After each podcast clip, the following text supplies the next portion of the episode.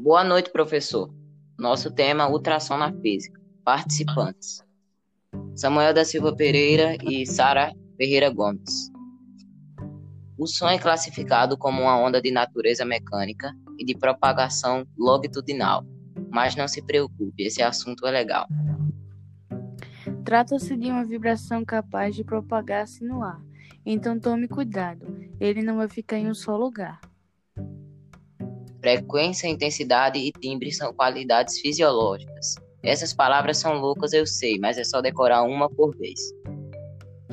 Esse foi o ultrassom resumido em poucas palavras.